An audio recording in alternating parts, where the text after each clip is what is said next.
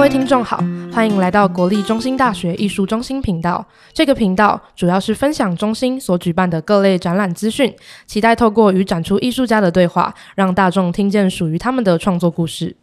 这次中心举办天行健林辉堂葛映会油画创作展，邀请两位艺术家林辉堂老师及葛英惠老师立校展出，超过七十件的油画作品，展现了人类、地球与宇宙间情感的流动和羁绊，同时带领观众探索我们所存在的各个空间维度与环境保护的省思。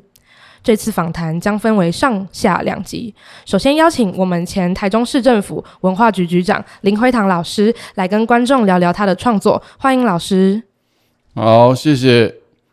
主持人好，各位听众朋友们，大家好。好，老师好。那第一个问题，这次展览两位老师以“天行健”一词作为主题，不知道是有怎样的意涵或者是想法呢？这个，因为我最近几年的创作都是以浩瀚宇宙为主题，葛老师都是以这个环保为他的诉求对象，所以我们这一次两位啊在一起展览的时候，我就想到“天行健”这个名称，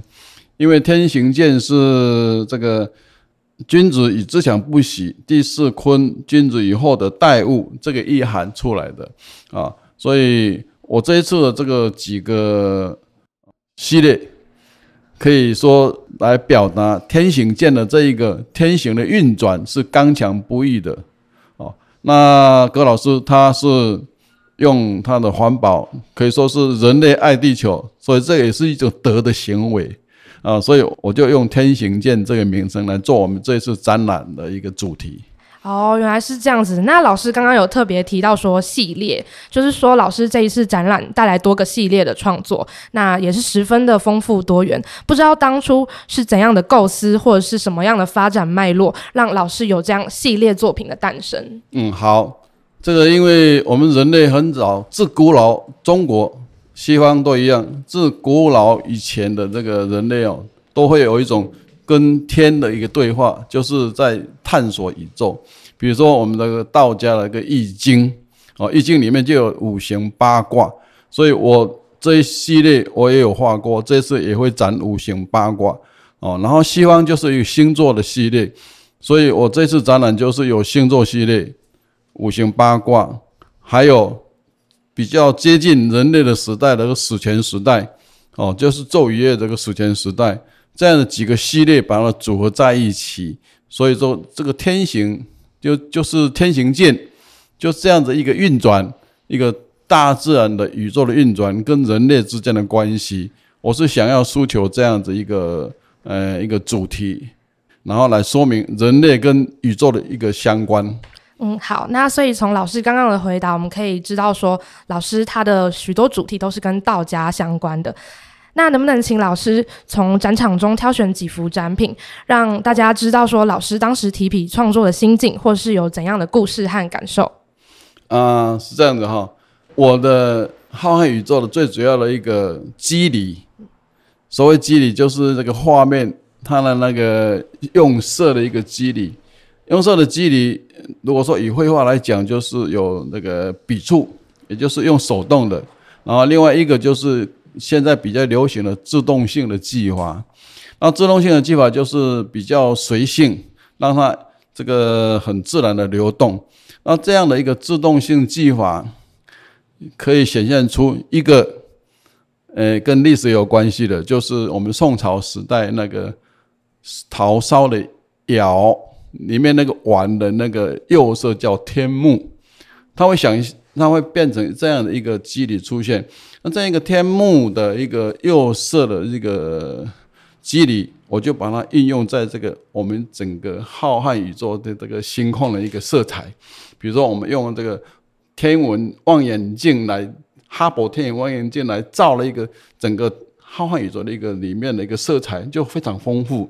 然后这个天幕的这个色彩也非常丰富，所以我用这样的一个肌理来作为我诉求的一个对象，一个一个一个一个。就是画面的铺陈，然后来做我的浩瀚宇宙啦，或者是星座系列啦，或是昼夜系列的一个里面的一个画面的呈现。那这一次在中兴大学展览，我有九幅比较新的作品，呃，史前时代是最近一两年的作品，但是这九幅是今年的作品。那这九幅我是用我们的书法，你们都是中文系的啊，我们的书法结构来呈现一个画面，比如说双鱼座，那双鱼座我就草那个行书的羽字。然后来呈现一个画面出来，然后这个画面一看就是星空的那种感觉，然后我就把它这个双鱼座的这个坐标把它放进去，这个就整个就是双鱼座。那我我有做了几幅，比如说那个处女座啦、射手座啦，都是用书法来呈现。然后另外三幅是用意象，比如说金牛座，我就画一个金牛的那个牛的那个意象出来，然后。一看过去也是有整个是星空的感觉，然后，另外就是狮子座，还有那个天蝎座，这三张就是用意象来呈现的，嗯。哇，那老师的星座是大家熟悉的黄道十二宫，我本来还以为会是中国古代的那种星座。那谢谢老师的分享，嗯、也欢迎各位听众到时到展场参观时，能够特别驻足老师刚刚提到的几幅相关作品，搭配解说，看见老师宇宙的无尽藏，了解了老师作品内涵的深度，构筑出一幅幅充满宇宙能量色彩的画作，让人好奇老师是在怎样的机缘下接触并展开艺术创作的道路，其中从事。文化行政的经验是否也对创作有所帮助呢？啊，这个我跟一般的画家不太一样，这个也可以说是一个比较另类的。呃，我本身是念理论的，我是美学理论的，但是没有创作啊，因为在文化局上班，我们看了很多，然后文化行政的推动，你一位文化行政的工作者。你要了解艺术家创作的辛苦啊，所以那个时候我就为我们同仁在文化中心里面开研习班，就请老师来教我们里面同仁。然后我有空我也会下去画，因为我们同仁如果他不了解不了解艺术家创作辛苦，他就不可能跟文化那个什么那个艺术家对话。那你在文化工作上就会比较有打折扣。你不了解艺术家嘛？你了解了之后，你这工作就比较顺。所以为了开为他们开了这个班，然后我我也下去就开始动手画。那之前是练理论的，不过也会自己玩票了哦，就是自己涂涂鸦。那从那个时候我就正式画。我想说要了解艺术家，我们自己要去尝试啊。哦，那个时候到现在已经。二十几年了哦，所以我我开了个展，的开了蛮多次的，那个联展的开了很多次，所以我的动手就从这个地方开始哦，是因为希望同仁对工作有帮助哦，所以我从这个时候就开始创作，到现在也有二十几年了。嗯，老师的经历真的比较特殊，然后契机也比较的有趣，这样子。好，那如先前提到的，老师身兼文化行政与艺术家的身份，具有创作思维与热情，也见证了台中市文化建设发展和转型。是否能给对艺文充满热忱的青年学子一些创作上的鼓励？呃，我想这个在。台湾最近的三十几年的一个文化艺术行政文化的一个环境推广是有目共睹的，因为之前老一辈子的人就会想说，肚子吃饱了才会想到文化艺术，那现在不一样，现在完全改观了，因为怎么样呢？因为时代的潮流的这个需求啊，现在反而来讲就是说，文化艺术可以带动经济繁荣。也就是说，不是吃饱了肚子才会去想到文化，才会想到艺术。现在是要用艺术来带动经济。比如说，我们可以从观光面来看了哈，法国的罗浮宫，天天人那么多，可是如果说你进去罗浮宫用门票来做它的整个行政运作，是钱是不够的，一定要政府来挹注。因为怎么样呢？因为整个罗浮宫它开销是很大，你这个要策展啦、人员啦、维修啦，你光门票、光卖那一些东西哈是不够的哦，是不够的。所以说，为什么法国的那个观光人潮会那么多？就是因为有这些文化设施，比如说罗浮宫啦，有什么奥赛美术馆啦，有什么其他私人的美术馆，很多很多结合起来，大家才会去看，才会去法国观光。所以这个就是文文化经济的产值，它不在它的本身，它它是在它的周边。所以说，文化经济，文化可以带动经济，不是以前的吃饱了肚子才来讲文化是这个样子。嗯，正如老师所说的，现在的时代下，艺术是不可或缺的。那关于刚刚老师提到的几幅作品，我比较有兴趣的是说，嗯、老师的系列作整个主题是很鲜明的，所以我想要请问一下，老师在这些系列里面，除了说，嗯、跟宇宙比较相关的，那就是我想要知道老师在对于道家方面的一些学说是怎么结合在艺术的层面上的，这样子。我的创作跟宇宙的关系是有从西方跟东方啊，刚刚有讲过，西方就是星座的标示，星座，比如说刚刚我们谈到这个金牛座的那个星座的标示，我也有标示出来啊。然后我要诉求就是跟人类的关系，那跟人类的关系就是我们以前易经就在讲宇宙了，那个时候就在讲宇宙了，所以五行八卦像这一幅，这一幅我上面就有标一个对卦。对卦在上面，那对卦是在东北，那对卦在东北的时候是什么座？就是水瓶座，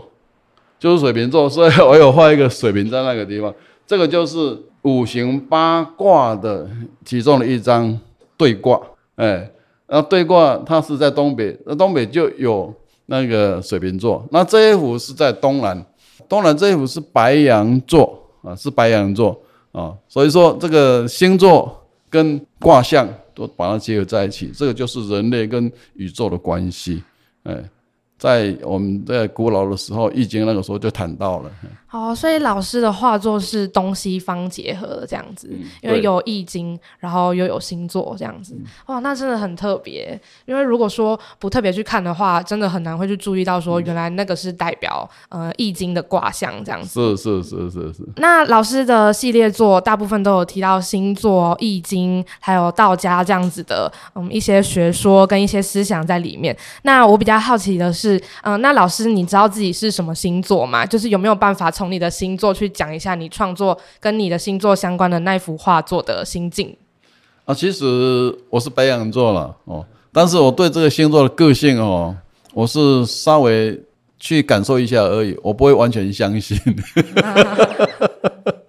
因为怎么样呢？因为这个个性有人的个性有潜在的，有隐性的。所以你讲这个个性是是稍微有一点接近，但是不是完全接近，不是完全符合了。因为你看星座才十二个星座，然后你人类那么多，每一个人白羊座都完全一模一样吗？不可能，这绝对是不可能。所以有的人是显性的，有的人是隐性的，然后再加上你自己本身的个性，再加上你自己后天的一个学习，所以会有一些差异。哎，那我本身是白羊座的。啊，那老师，你画白羊座的时候会特别认真，或者是说放更多个自己的经验进去吗？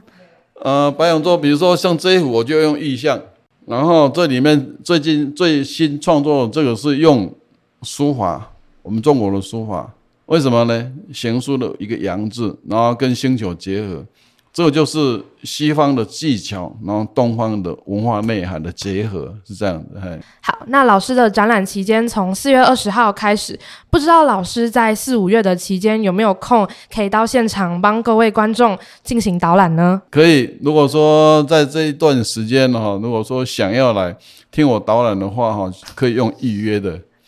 预约的方式，只要你几个人，我有时间，我就会来导览。而且我的导览又很另类的哦，我会讲三种层次哦。这个三种层次也是一种人类修为的层次。比如说第一句话就是说：“落叶满空山，何处寻行迹？”这就是在注重形，你修为在看形。然后如果说画绘画，就是说第一种层次就是看山就是山。然后第二种层次就是说，空山无人，水流花开，这在修为上就是已经打破那个形象了，